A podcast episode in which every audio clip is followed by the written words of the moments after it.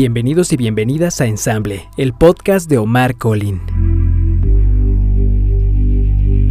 Un espacio para alimentar tu creatividad y mejorar tus espacios y con ello nutrir tus emociones y el alma. Una plática dirigida a ti. Conocimiento que compartiremos contigo a través de entrevistas a profesionistas especializados que nos revelarán todos sus secretos de diseño. Queremos que encuentres tu estilo propio, tu personalidad, lo plasmes en tus espacios y lo conviertas en tu estilo de vida mediante los recursos y herramientas que tienes en casa. Consejos que te ayudarán a entrar en armonía con tus espacios en este mundo tan acelerado. Consejos que te daremos y que podrás aplicar en la vida de hoy. Ensamble. Un espacio que hemos creado íntimo para abrirnos y compartir juntos y nos sintamos como en casa. Ensamble.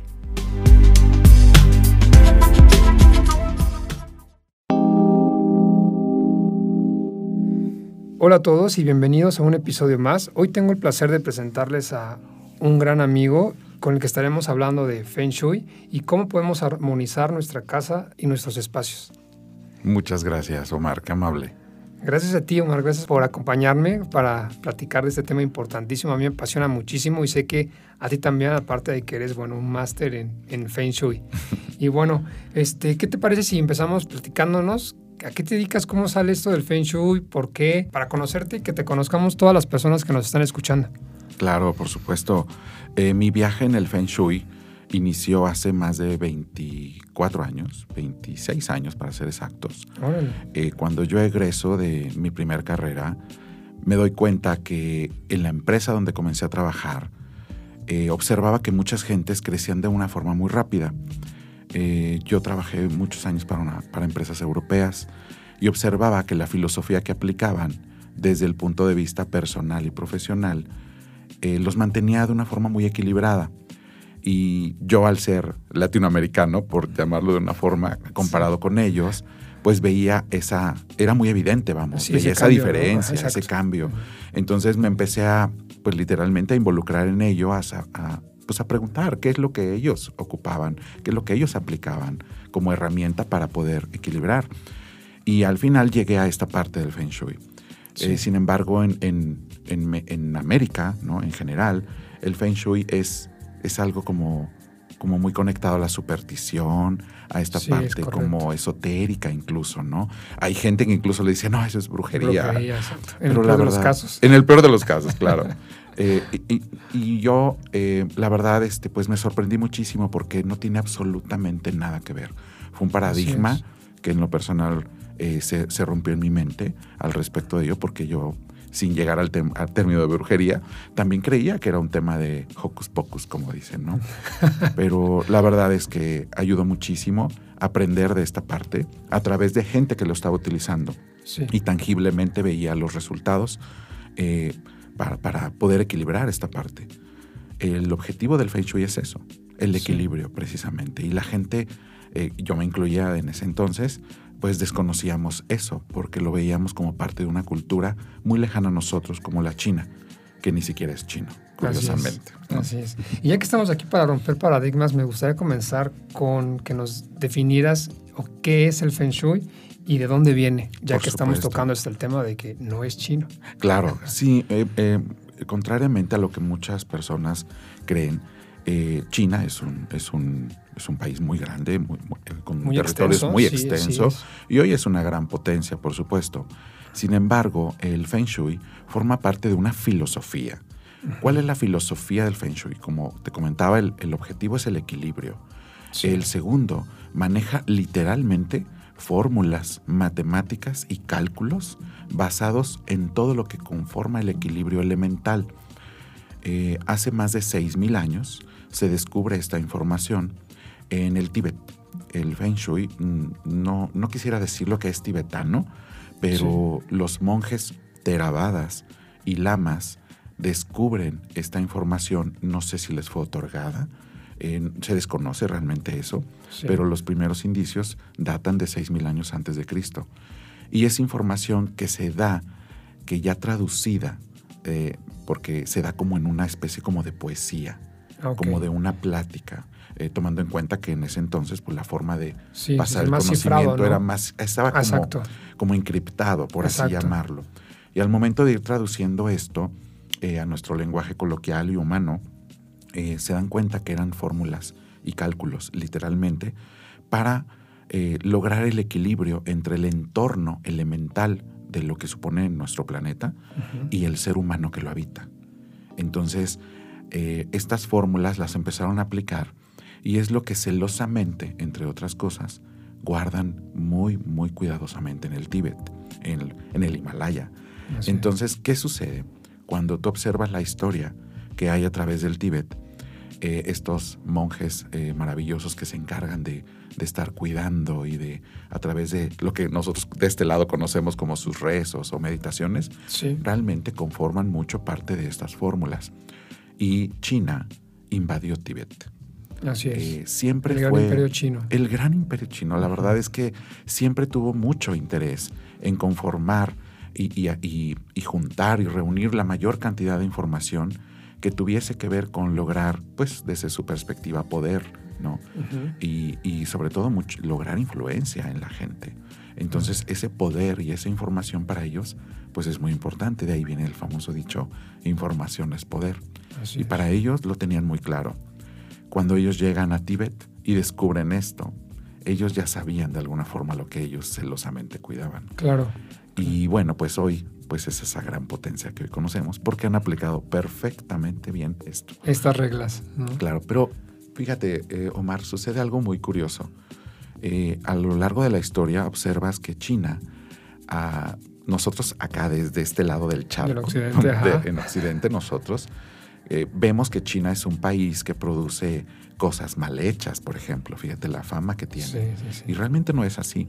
Cuando tú vas a China te das cuenta que allá eh, tienen muy cuidado esa parte. El control de calidad eh, que ellos tienen es, es muy celosamente protegido y se queda en China, en territorio chino o en asiático, por llamarlo de alguna forma. Sí, en la región, ¿no? Exactamente. Exacto. Siempre han tenido un, un celo muy particular con Japón, precisamente por eso pero la imagen que estratégicamente dieron al mundo es que ellos eran, eh, por así decirlo, no muy cuidadosos de la calidad. Y también eh, parte de eso, llevado a este ramo de Feng Shui, ellos comenzaron a divulgar, entre comillas, que el Feng Shui tenía que ver con colocar un par de leones dorados afuera de tu casa, eh, decorar como si fuera restaurante chino, este, poner imágenes o, símbolos, muy particulares, cuando realmente el Feng Shui no tiene absolutamente nada que ver con eso. Eso conforma parte de las, em, em, por así llamarlo, de las costumbres ¿no? que hay allá sociales, ¿no? como parte de sus tradiciones orientales, específicamente en China. Pero el Feng Shui es una filosofía muy amplia que abarca tres grandes aspectos el feng shui personal, que tiene que ver con tu persona. Sí, con, eh, con la esencia, ¿no? Con la esencia de, tu persona, porque estamos hechos de elementos, literal. El feng shui de un espacio, que es el que se difundió un poco más hasta la fecha, que tiene que ver con el equilibrio de los elementos en tu entorno físico, literal. Llamémosle un espacio, una casa, un edificio, incluso un país. O sea, se hace feng shui a territorios, a zonas muy particulares y el feng shui del tiempo, que tiene que ver con cómo se mueve la energía a través del tiempo y que incide generando efectos en el ser humano. ¿Y cómo funciona? ¿Cómo, cómo es el efecto? ¿Cómo se prende? Claro, cómo se prende, me encanta. Eh, sí, literalmente hay que eh, encender los elementos, por así decirlo, como tú dices. hay, que, prender, activarlos, exactamente. Nosotros le llamamos activaciones a través de la parte elemental. El Feng Shui está basado en los seis elementos. Sin embargo, solamente cinco se pueden controlar. Eh, estos seis elementos, el primero es aire, el segundo es agua. Y déjame hacer aquí un, paréntesis. Feng Shui literalmente significa viento y agua. ¿Qué es lo que busca la, eh, las civilizaciones cuando van a buscar vida en otros planetas? ¿no? Eh, oxígeno y agua. Y agua. Porque con esa fórmula se crea la vida. Exacto. Entonces, eh, de hecho así te lo cuentan, cuando el aire se, encuentra con el agua y hacen el amor, así dicen, se crea la vida. Y realmente el primer elemento que crean en la interacción de amor entre el aire y entre viento y agua, exactamente, entre el aire y el agua, es el segundo elemento que nosotros le llamamos madera y es la naturaleza, literal. Después de allí, de la, de la madera, nosotros le llamamos a ese elemento que son plantas, literalmente la naturaleza, le llamamos elemento madera. Sí. Y de allí eh, surge el fuego, el, siguiente elemento. Eh, el que le sigue es la tierra y de la tierra sigue el metal. Y allí se cierra un ciclo de cinco elementos, que es agua, madera, fuego, tierra y metal. Que una vez activados en perfecto equilibrio, producen efectos.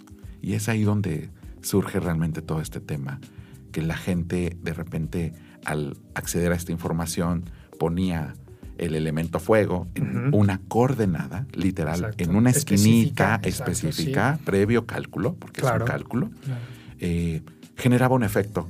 Nosotros hoy le llamamos un efecto cuántico, literal cuantificable, por llamarlo de alguna forma. Se puede medir y también se puede generar eh, un efecto muy particular con, los, con el resto de los elementos. Y de ahí surge toda esta filosofía que hoy realmente es una técnica. Así es. Eh, hoy, eh, ya después de todos estos años, lo que hoy yo, nosotros llamaríamos física cuántica es lo que realmente supone los efectos del Feng Shui. Eso es lo que es realmente el Feng Shui. ¿Y qué ¿Cómo no aplicarlo? Es? ¿Qué no es? muy, muy interesante. No es una religión. No tiene nada que ver con el budismo, ni con el taoísmo, ni nada, absolutamente nada que ver. De hecho, este, pues esa es una de las Y no compite con ninguna, ¿estás de acuerdo? no, no puedes ser católico, evangélico, es la que tú quieras. Y puedes convivir con el Feng Shui por igual, sin ningún problema, sin ningún remordimiento. Totalmente. El, Feng Shui son herramientas. Sí, son herramientas que te ayudan a generar un equilibrio. No tiene nada que ver con tu filosofía, con tu religión, con Eso es algo que me gustaría sobre todo enfatizar, porque eh, me ha pasado, eh, este, creo que te lo llegué a comentar en algún momento, que en ocasiones la, la gente cuando tocas ligeramente el tema como para saber por dónde estás sentado, dónde vas, por dónde vas caminando. Eh, la gente sí en, ocasiones tiene ese rechazo, ese temor o esa ignorancia de, este, de este tema, ¿no? Y piensa que es brujería, que es otra religión, que, empieza a tener conflictos filosóficos tal vez con sus eh, creencias o su religión.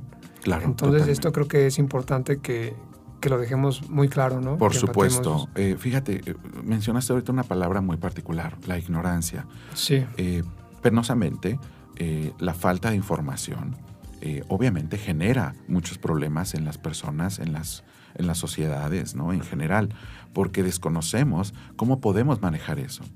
Si a eso le aunas, le, sumamos el miedo, por, por, ese desconocimiento, pues ya se va creando ahí una mezcla muy particular que a la larga genera pues aún problemas mayores. Así es, porque está creando una energía, ¿estás de acuerdo? Una energía negativa. Totalmente. Este e, Esta parte de la ignorancia que hemos platicado en su momento genera paradigmas, genera también paradigmas y creencias falsas, porque se va de boca en boca tergiversando. Y, a mí me sucedió, te soy honesto, o sea, yo, yo era una de esas personas, ¿no? Yo también. Entonces, cuando yo empiezo a aplicar el Feng Shui y veo los efectos tangiblemente, mediblemente, eh, comprobados, la verdad dije, no, pues de aquí soy. Claro. Entonces empecé a adentrarme más, más y más. Pero en el Inter, yo tengo ya muchísimos años en esto, eh, me doy cuenta que la gente cree que, Omar, ya te hiciste budista. O Omar, ahora qué religión profesas, ¿no? A mí es que bueno que comentas ese tema porque a mí también yo, yo que he escuchado a la gente cuando te, cuando te dice eso, este digo, no, es que creo que no, no, han, terminado de entender, pero bueno, creo que es su proceso y siguen en ese camino y en algún momento llegarán a diferenciar que que no es una religión, que no es algo más que tomar los elementos y eh, jugar con ellos para eh, obtener un resultado positivo. ¿no? Claro, creo, creo que la lucha a través de la, de la sociedad en el mundo ha sido precisamente lidiar con la parte de la ignorancia y, la, y la más desgastante ha sido romper paradigmas. ¿no? Yo lo, yo, lo, yo lo veo en 24 años que ya tengo en esto ha sido una labor titánica, créemelo. Sí, lo creo. Pero llega un momento en el que te rindes, te rindes ante la, no la ignorancia, sino ante esa lucha constante de tener que demostrarles algo y simplemente lo, em, lo empiezas a vivir. Yo lo empecé a hacer.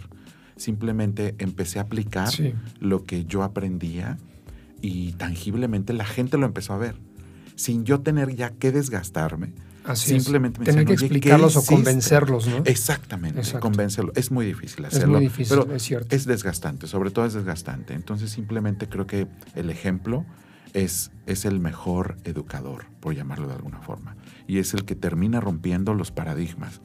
Entonces, porque la gente penosamente creen que si no ven, no lo creen. Cuando normalmente es al revés, ¿no? Exacto. Cree y entonces podrás ver.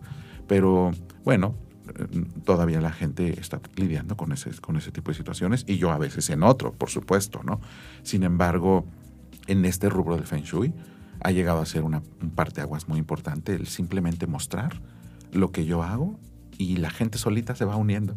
Oye, ¿me puedes decir cómo lo hiciste? Pues así. Como ¿Es en serio? de atracción, ¿no? sí, es que es eso, literalmente. Cuando tú empiezas a tener éxito en tu profesión, en tu relación, en tu vida personal, se nota, lo que se ve no se juzga. Así es.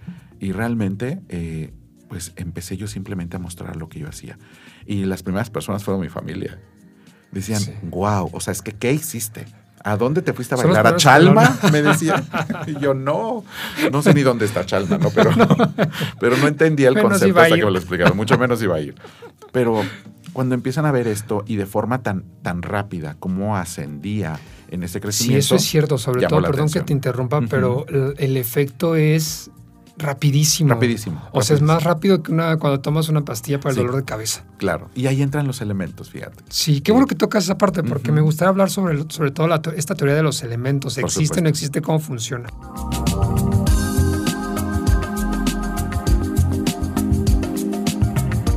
Claro que existe, sí, por supuesto. Mira, como te comentaba, había seis elementos, pero realmente cinco podemos controlar. Así son con eh, los que trabajamos. Con los que se trabajan, porque son los que podemos medirlos a través de, ejecutar un cierto control en ellos. El aire no.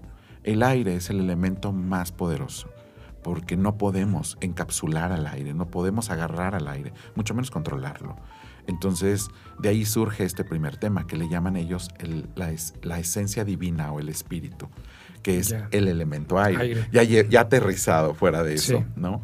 Este, y ahí es donde entra la confusión de que la gente cree que es una, eh, es una filosofía religiosa, cuando no lo es, ¿no? Eh, pero ¿qué pasa? Eh, hay dos elementos muy importantes que generan efectos inmediatos. Uno es el agua y el otro es el fuego. Estos dos elementos, que son energías opuestas, generan efectos muy interesantes porque imagínate detener el agua, ¿no? Imagínate cómo se mueve el mar, la inercia que tiene el mar y, la, fuerza, la fuerza que supone el mar. Eh, utilizamos el elemento agua. Entonces, para activar un, efecto particular que deseamos, eh, accedemos a estos elementos. Estos dos son los más fuertes, son los que generan resultados, te estoy hablando de tres a cinco días. Es un efecto casi inmediato. Sí, sí, claro. Tomando en cuenta que estamos moviendo energía. Y a una persona, claro a un nivel cuántico. Exacto. Pero la gente todavía como que hasta el término cuántico se les hace muy elevado, ¿no? Sí. Eh, eh, por ejemplo, el elemento agua en este ciclo de los elementos tiene que ver con las emociones, con la fluidez de las cosas en tu vida, con el trabajo, con tu profesión. Tiene que ver mucho con tu sensibilidad. Eso supone el elemento agua. Entonces, si hay un problema que personalmente tengas respecto a ello, vamos a trabajar con el elemento agua. Es, un ejemplo, ¿no? Es, algo muy sencillo lo que te voy a explicar, porque realmente es, complejo aplicar esto. Eh, por ejemplo, el elemento madera tiene que ver con los recursos. Los recursos, literalmente, dinero, material. Sí, lo material. Lo material. Tiene que ver también con la salud y con la estabilidad de, por ejemplo, un negocio o de la economía de una familia, ¿no? Tiene que ver con las plantas, ¿no? Eh, el elemento fuego, por ejemplo, tiene que ver con la fama, con la imagen que proyectas, con el carácter, con la forma de expresarte. Tiene que ver con el elemento fuego. Coloquialmente decimos, no, es que esta persona tiene mucho fuego, ¿no? Porque se expresa de una forma explosiva. Exacto. Entonces tiene que ver con ello. Cuando hablamos del trabajo decimos, no, es que no me está fluyendo el trabajo o no me fluyen los clientes. Fíjate, la palabra fluir habla acerca del agua. Cuando hablamos de la madera es que eh, mente sana en cuerpo sano. Y, el primer color que te llega es el verde, ¿no? Porque verde es vida y, es salud. Entonces tiene que ver con el elemento madera. Eh, por ejemplo, la tierra, el, siguiente elemento, es, tiene que ver con la estabilidad, la forma de nuestra tenacidad y aplicar eh, esas acciones de una forma eh, concreta, de una forma determinante. ¿no? Tiene que ver mucho con esta resistencia ante los cambios, con esta flexibilidad que nosotros debemos aportar ante las situaciones adversas. Todo eso tiene que ver con el elemento tierra. También supone la energía que nos da mamá. Por eso le llaman la madre tierra. Porque la energía que nos da mamá tiene que ver con ese elemento. Cuando hay un tema, una relación no muy positiva con mamá, el elemento tierra está en desequilibrio en la persona. Pero curiosamente también en el entorno. Sí, sí, Eso es algo muy curioso. Yo llego a casa y yo les digo, no me digas nada, soy yo el que te va a decir cuál es el tema. La gente se sorprende muchísimo. Mira, aquí traes un tema. traes un tema con el trabajo, traes un tema con mamá. Y me dicen, oye, tú eres brujo, vudú o qué. No, nada, ni Dios lo quiera. no, para nada. Soy un profesional en esto. Así es. Entonces, el elemento metal, por ejemplo, tiene que ver con la energía del padre. Tiene que ver con la forma en la que tú manejas tu liderazgo, tu profesionalismo, pero ya en un contexto más como de, dirigir tu vida, de, aplicar este conocimiento y esta sabiduría que se va acumulando a través del tiempo de una forma más ecuánime. Eso tiene que ver con el metal, qué tan decidido y seguro de ti mismo eres, ¿no? Sí. Pero desde un contexto más de líder, ¿no? Cómo estás literalmente liderando tu vida. Y así se cierra un ciclo.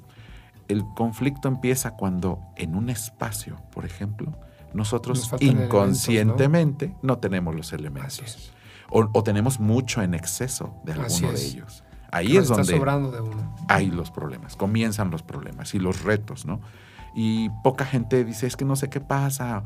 Por ejemplo, desde que me cambié a, a esta nueva casa, eh, se me vino abajo mi economía, mi relación empezó a tener fragmentos este, negativos. Impacta. Impacta muchísimo. Y este ciclo de los elementos es la base es la base de cómo iniciamos con, la parte del equilibrio. Pero es mucho más profundo que eso, Omar, en realidad. Es mucho más profundo eso. Yo tengo muchísimos años estudiando esto y todavía sigo aprendiendo. Yo tengo un, dicho que es, nunca olvido cuando me toca ser maestro, pero jamás olvido cuando me toca ser alumno. Y alumno soy diario. Así es. Constante, constante, constante. Aunque a veces me toca, bueno, fungir como maestro en este contexto pero realmente siempre estamos aprendiendo en todo contexto, ¿no? Así es, así ¿Y tiene algo que ver también con el color, el Feng Shui? ¿Se relaciona? Por supuesto. Eh, muchas personas dicen, no, pues es que el color no tiene un efecto. Y yo les pongo un ejemplo. Es, siempre ha sido un, un, tema tratar el tema del color. En Feng Shui afecta el 5% pero ese 5% está sumado a otros elementos que al final suman un 100. Que es una cadena, ¿no? Es correcto. Un eslabón de Un eslabón de algo, ¿no? Así es. Eh, que se va construyendo para, el, para lograr el objetivo, que es el equilibrio. Eh, si bien el Feng Shui no tiene nada que ver con el color, sí influye 5%.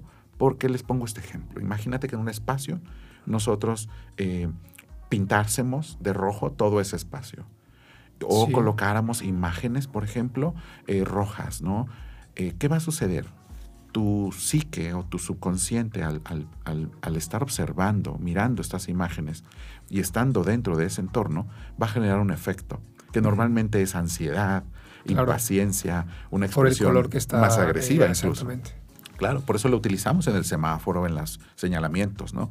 Porque cuántica o psíquicamente genera un efecto psicológico en el ser humano y por consecuencia se genera una reacción.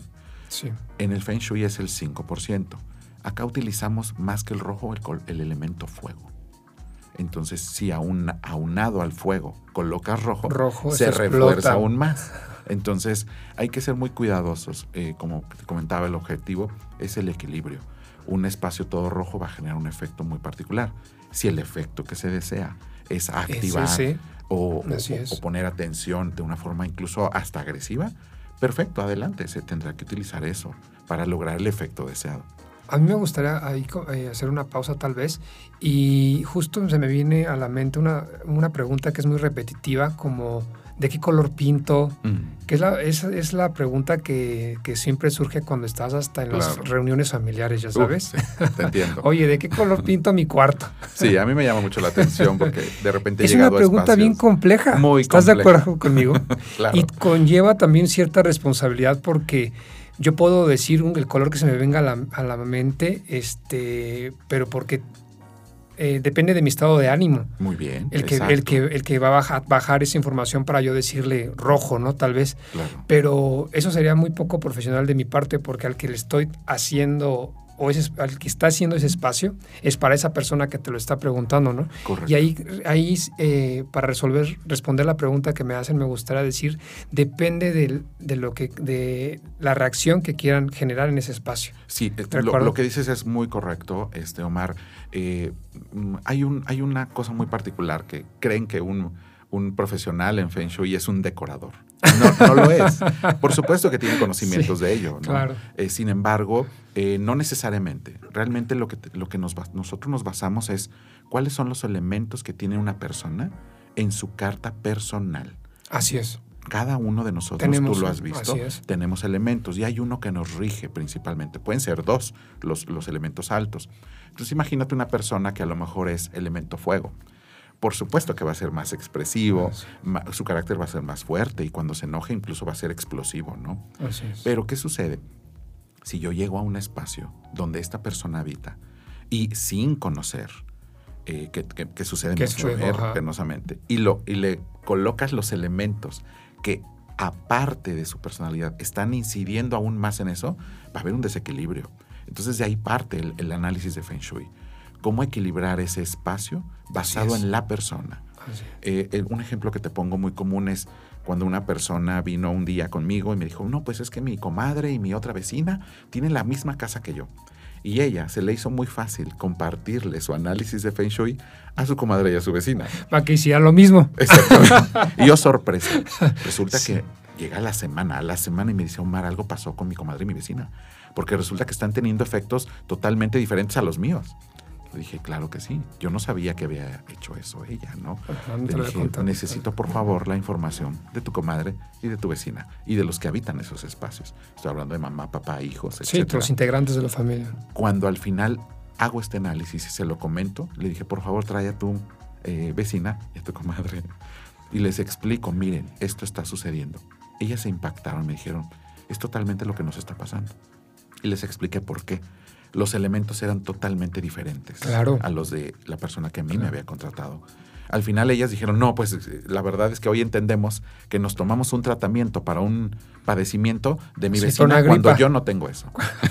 y obviamente generó un efecto, por supuesto. Entonces, es muy importante eso. Respondiendo específicamente a tu pregunta, el color, yo no me atrevería a recomendarles que pintaran de un color específico porque está basado en esto que te digo. Sin embargo, algo que indudablemente siempre va a ser seguro y va a generar un equilibrio es el blanco. Así es. El blanco o el color eh, hueso, por ejemplo, un, beige muy clarito, casi blanco. Ese eh, siempre va a ser positivo porque son colores neutros que nosotros vamos a tratar de equilibrar sin ningún problema. Aquí lo que nosotros utilizamos es más elementos.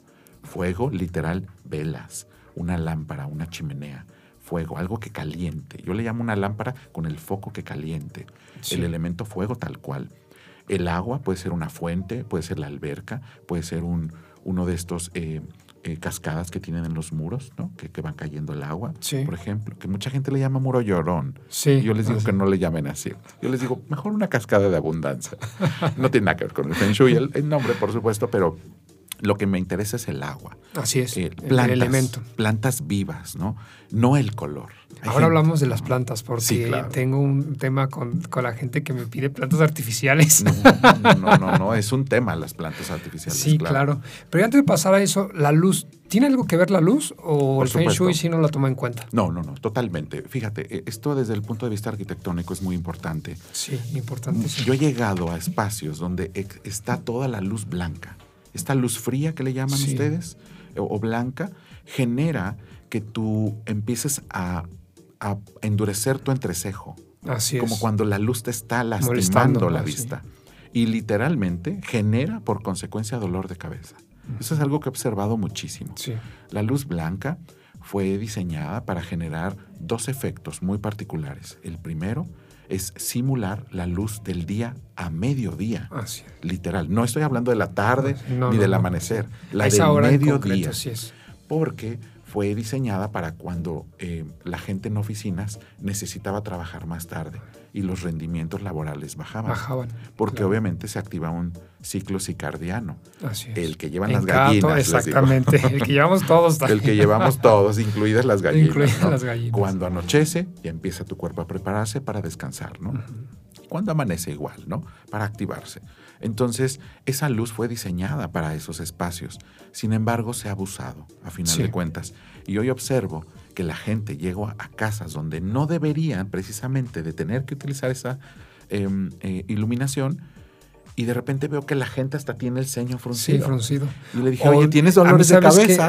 a mí también me pasa, porque sobre todo no sé si has observado, seguro tú sí, igual que yo, que hasta alcanzas a ver las sombras de las pestañas, de las cejas, de lo fruncido que tiene la frente por la luz. Por supuesto, es un efecto muy particular que incide en nuestros sentidos y físicamente genera dolor de cabeza. Así es. Hay veces donde yo he ido a espacios donde está perfectamente equilibrado, pero me hablan precisamente por eso. Yo nunca les digo que me digan que tienen, soy yo el que les digo.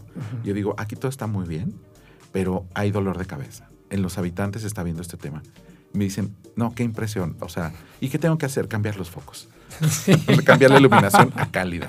Oye, yo creo que esperaban que les dijeras que mataran alguna gallina o algo así, ¿no? Algún ritual. Yo soy muy serio en eso. Eh, pero no es algo súper, súper fácil, por, llamarlo de alguna manera, porque no es más que cambiar un bombillo de temperatura. Es correcto. Y También eso influye muchísimo, la iluminación.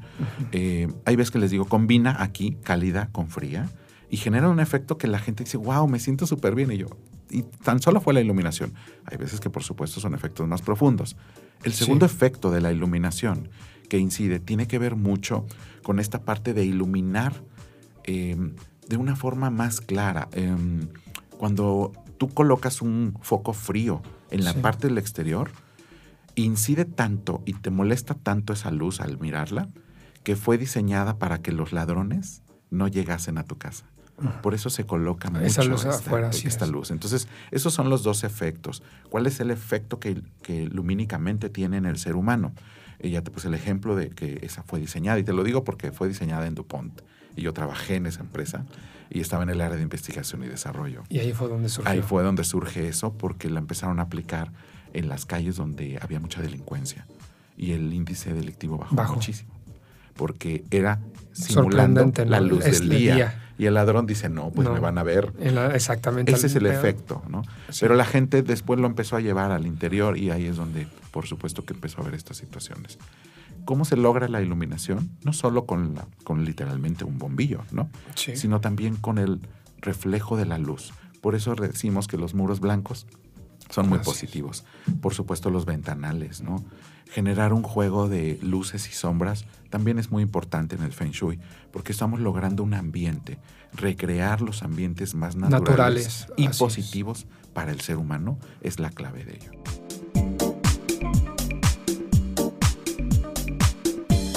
Y ya que tocamos este tema de la clave, ¿qué consejo nos puedes dar para las personas que están escuchando en casa y que pueden poner en práctica en, su, en, sus, en sus espacios, en su habitación. Por supuesto.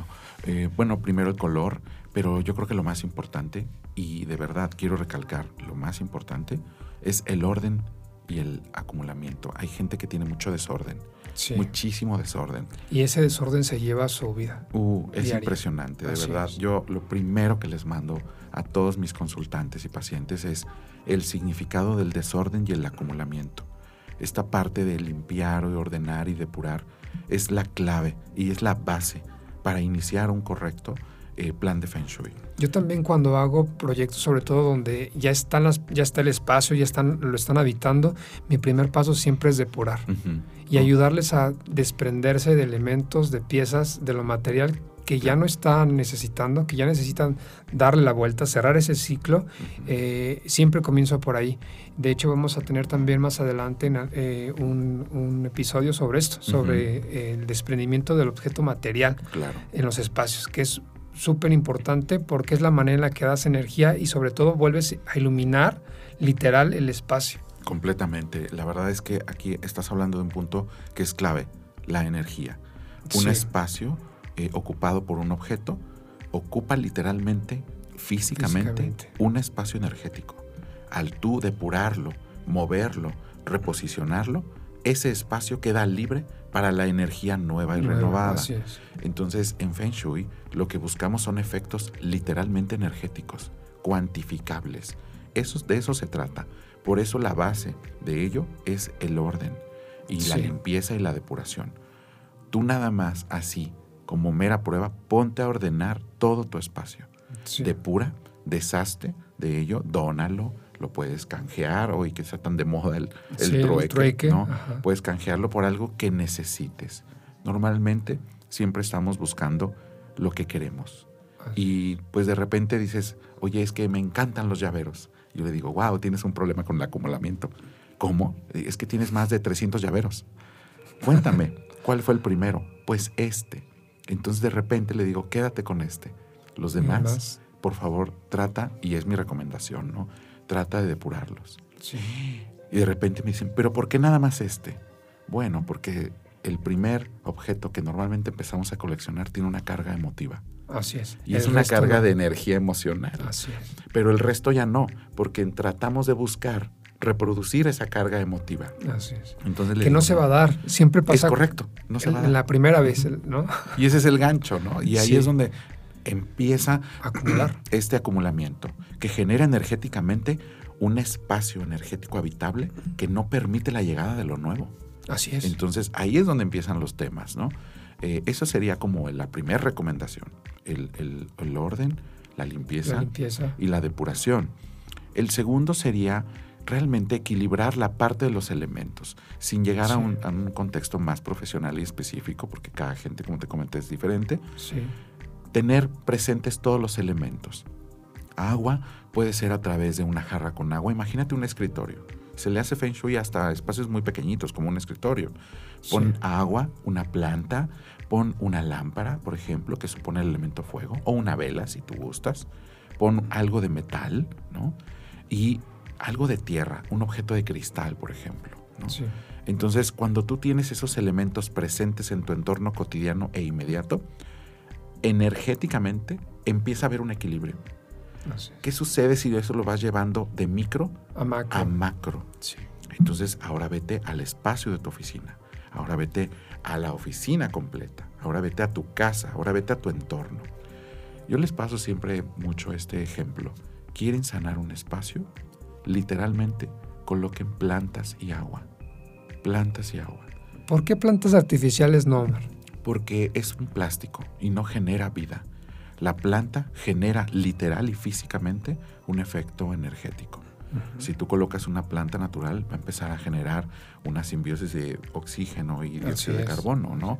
Entonces, Nos va a limpiar nuestro espacio. Por supuesto. Y ahí es donde se empieza a notar el ejemplo, digo el efecto. También cuando colocamos agua en movimiento, agua en movimiento, no estancada, genera un efecto cuántico. Qué bueno que lo mencionas porque eh, eh, me, ha, tocado que hay varias casas, estas casas que tienen eh, el privilegio de tener alguna fuente, alguna alberca y tal, y por ahí empiezas a ver que el agua está medio verde, estancada. estancada. ¿Por qué hay que tener cuidado en eso? Porque literalmente, primero, el primer efecto que te está mandando a tu psique, a tu subconsciente, a tu inconsciente, es estoy estancado, algo está estancado. Y como te comenté inicialmente, el agua significa trabajo, sensibilidad, emociones, fluidez. Eso está estancado. Así es. Literal les digo, hay que limpiar la fuente. A lo mejor podemos recomendarles, ¿no? A las personas que nos están escuchando y que se sienten identificadas con ese estancamiento, revisar si por ahí no tienen un elemento agua estancado. O por el contrario, de repente tienen muchas goteras. Fisuras. Ah, sí, claro, también esa es Uy, Eso es impresionante, se les va el dinero se va el dinero. Pero así, le digo, oye, estás teniendo muchos gastos. ¿Cómo? Sí, revísate todas las goteras. Se sorprenden cuando Las llaves de los baños, ¿no? De los WC. Ajá. ¿La tapa debe ser arriba o abajo del...? Mira, es un mito, es un mito realmente, pero es más psicológico. Realmente en Feng Shui no, no lo manejamos como un tema Pero el del agua sí, ¿no? Estamos el del agua sí, Que si está, este, eh, tenemos una gota, exacto, goteando, ahí sí pongan Una fuga de agua es algo grave, así es. porque literal la fluidez está fluyendo demasiado al grado de irse de ti. Sí. sí, hay que tener cuidado con esa parte. Em, la parte de la tapa no es un mito, eh, es más psicológico, ¿no? Es mantener la tapa abajo para que estéticamente se vea bien. Bien. Em, y, no genera esta parte como, como de wow, o sea, yo dejé eso ahí y me voy y se desprende.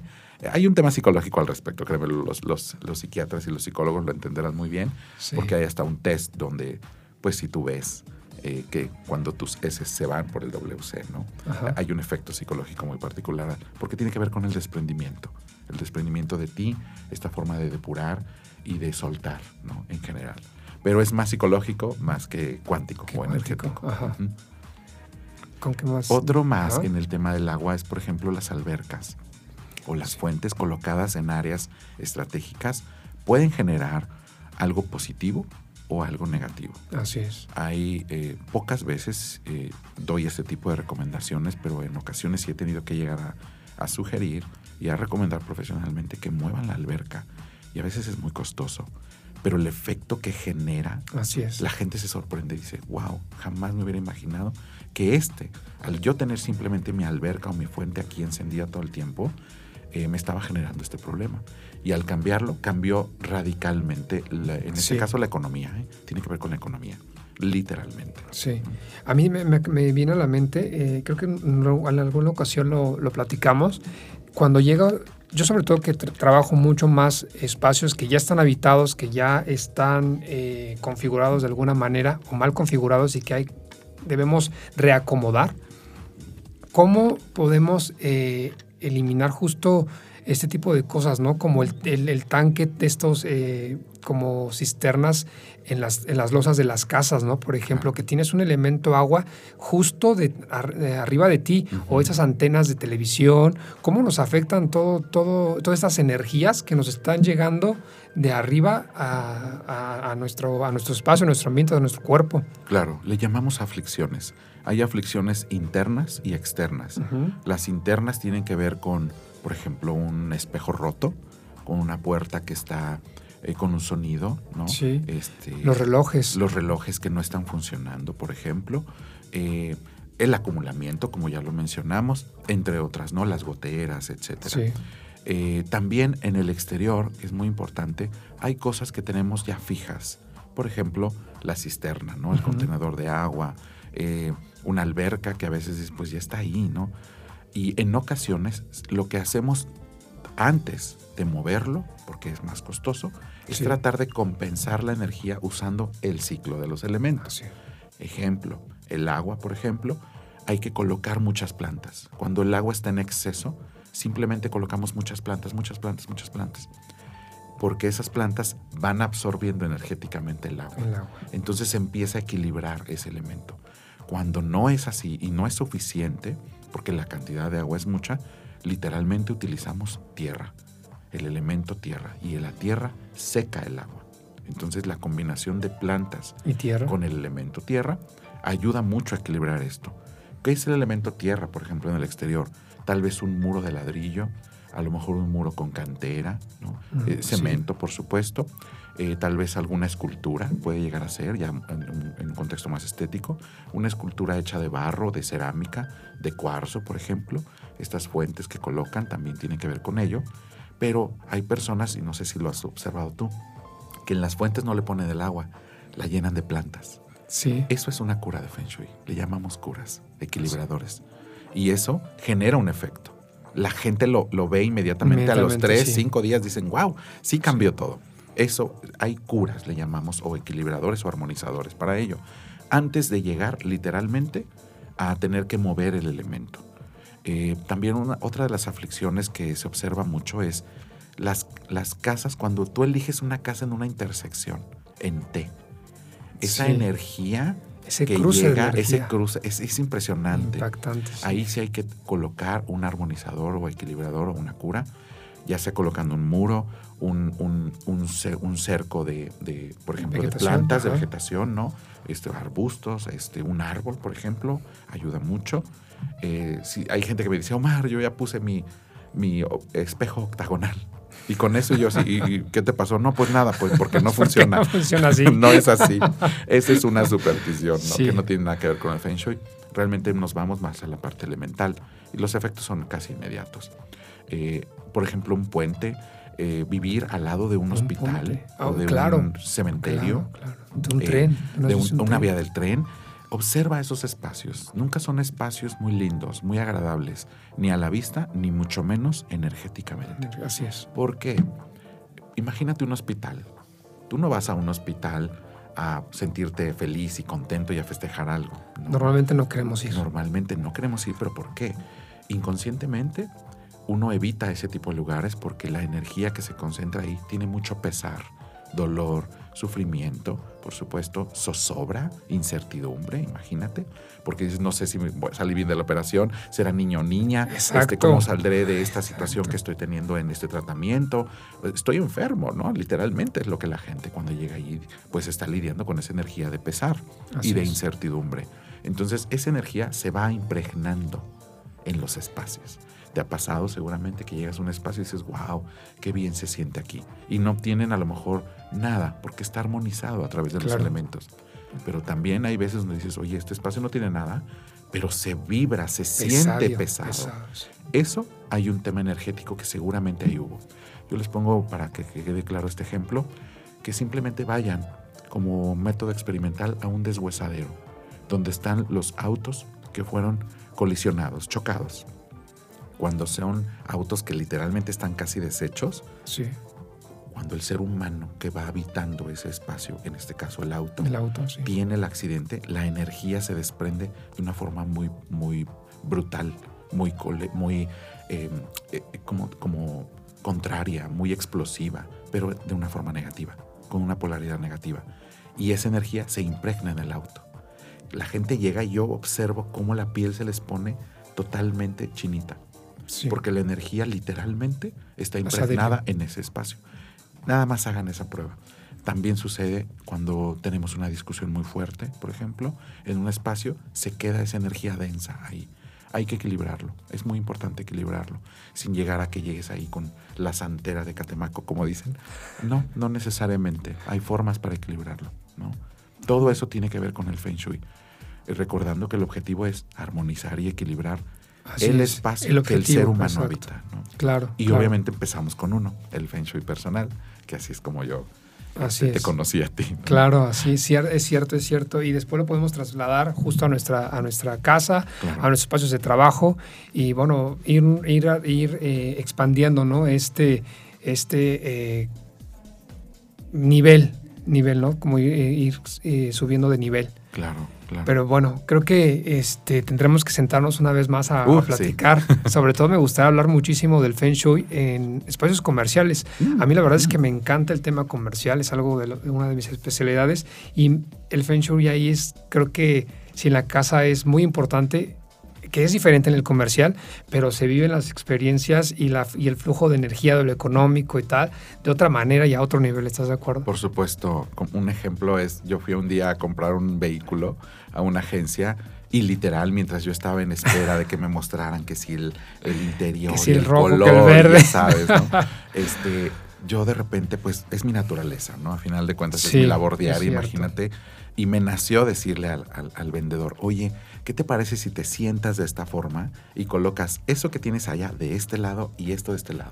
Y me dices qué pasa en tres días. Yo regresé a la semana y él me dijo, oye, ¿qué hiciste? es que algo pasó que me empezó a ir súper bien y empecé a conectar más con la gente y empecé a cerrar tratos. Le dije, ese es el Feng Shui personal. Hay un Feng Shui personal muy interesante, que obviamente aplicado en un negocio, pues por supuesto que genera efectos, ¿no? Claro. Esa agencia al final terminó contratándome y se hicieron a nivel nacional el, las ventas, el mejor vendedor a nivel nacional en esa agencia. Fue, una, fue un logro y lo cacareo porque la verdad fue un, un logro de ellos, ¿no? De haber aplicado de una forma muy sistemática, muy eh, em, pues profesional, ¿no? y, directa los conocimientos que yo con mucho cariño les aporté. Primero como cliente, después como profesional. Me dijeron, no, es que nos encantó. Ya quédate, hazlo. y bueno, este, como ese ejemplo te puedo poner muchísimos, desde una señora que vende tamales y hoy tiene 40 tamalerías a nivel nacional, ¿no? Sí, Por ejemplo. Así, de grandes son los efectos. Son efectos, sí. Y la energía se va creciendo, va creciendo. En creciendo es como realmente se va viendo este desarrollo, en los niveles que tú necesites, ¿no? Sí, de eso se trata.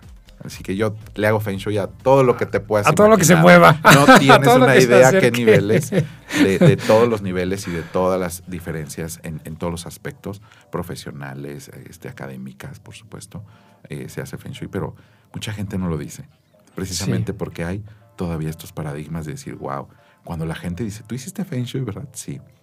Y me dice, por favor, mándame el nombre.